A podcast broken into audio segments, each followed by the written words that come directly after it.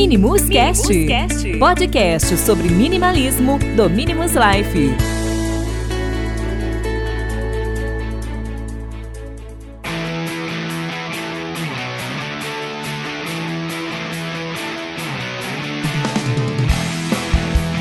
Olá pessoal, sejam bem-vindos para o episódio 33 do Minimus Cast. O meu nome é Bruno e no episódio de hoje eu vou falar sobre minimalismo em família. À primeira vista, o minimalismo ele parece que ele é muito mais acessível para pessoas entre 20 e 25 anos, que normalmente são pessoas que não têm filhos, que não formaram uma família. Mas aí que entra aquela grande questão: como eu posso inserir a minha família dentro do conceito do minimalismo, já que nós não vemos muitos conteúdos voltados para família e minimalismo. Eu acredito que você deve faz se fazer três perguntas que são: primeira, Devemos impor o minimalismo para nossa família? Segunda, o minimalismo ele é bom para as crianças? Terceiro, como educar cônjuge e filhos dentro do minimalismo? Essas são perguntas que devem ser feitas antes de você embarcar e antes de mostrar os benefícios do minimalismo para a sua família. Eu quero deixar aqui também é, algumas dicas em relação a minimalismo e família, que eu acredito que para quem está ouvindo esse episódio e tenha família, vai ser de grande valia.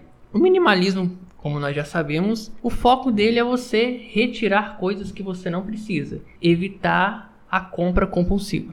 Com isso, quando você passa a retirar, a, a possuir menos objetos e parar, e parar de comprar compulsivamente, você começa a ter economia financeira. Com isso, todo o dinheiro que você não colocou em roupas, bens, coisas ou qualquer outra coisa, você vai ser capaz de utilizar esse dinheiro para gastar em experiências familiares. A ideia não é economizar dinheiro, mas sim você oferecer à sua família experiências que o farão crescer, coisas que irão é, lhes ensinar a serem pessoas melhores, a fazerem a diferença no mundo.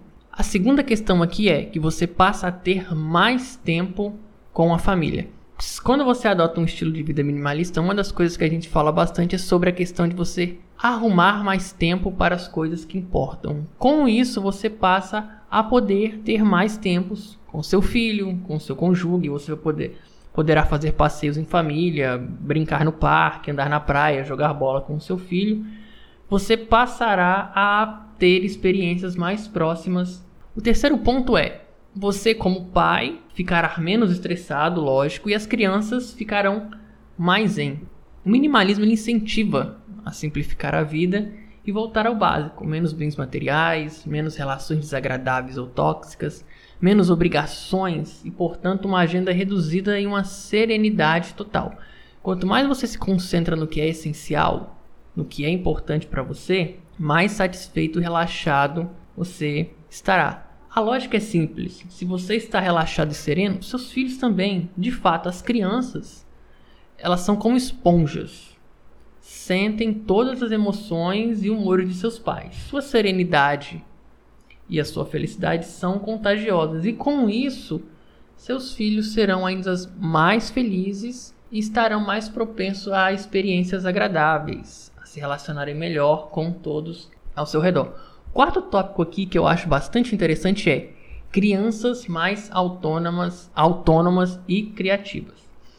É, eu sou um grande é, fã do pensamento independente e criativo e acredito que impor limites é preciso, mas você tem que deixar as crianças pensarem por si só. Porque senão, infelizmente, quando crescem, você, tudo que você vai ter vai ser um adulto mimado que acha que tem direito a tudo.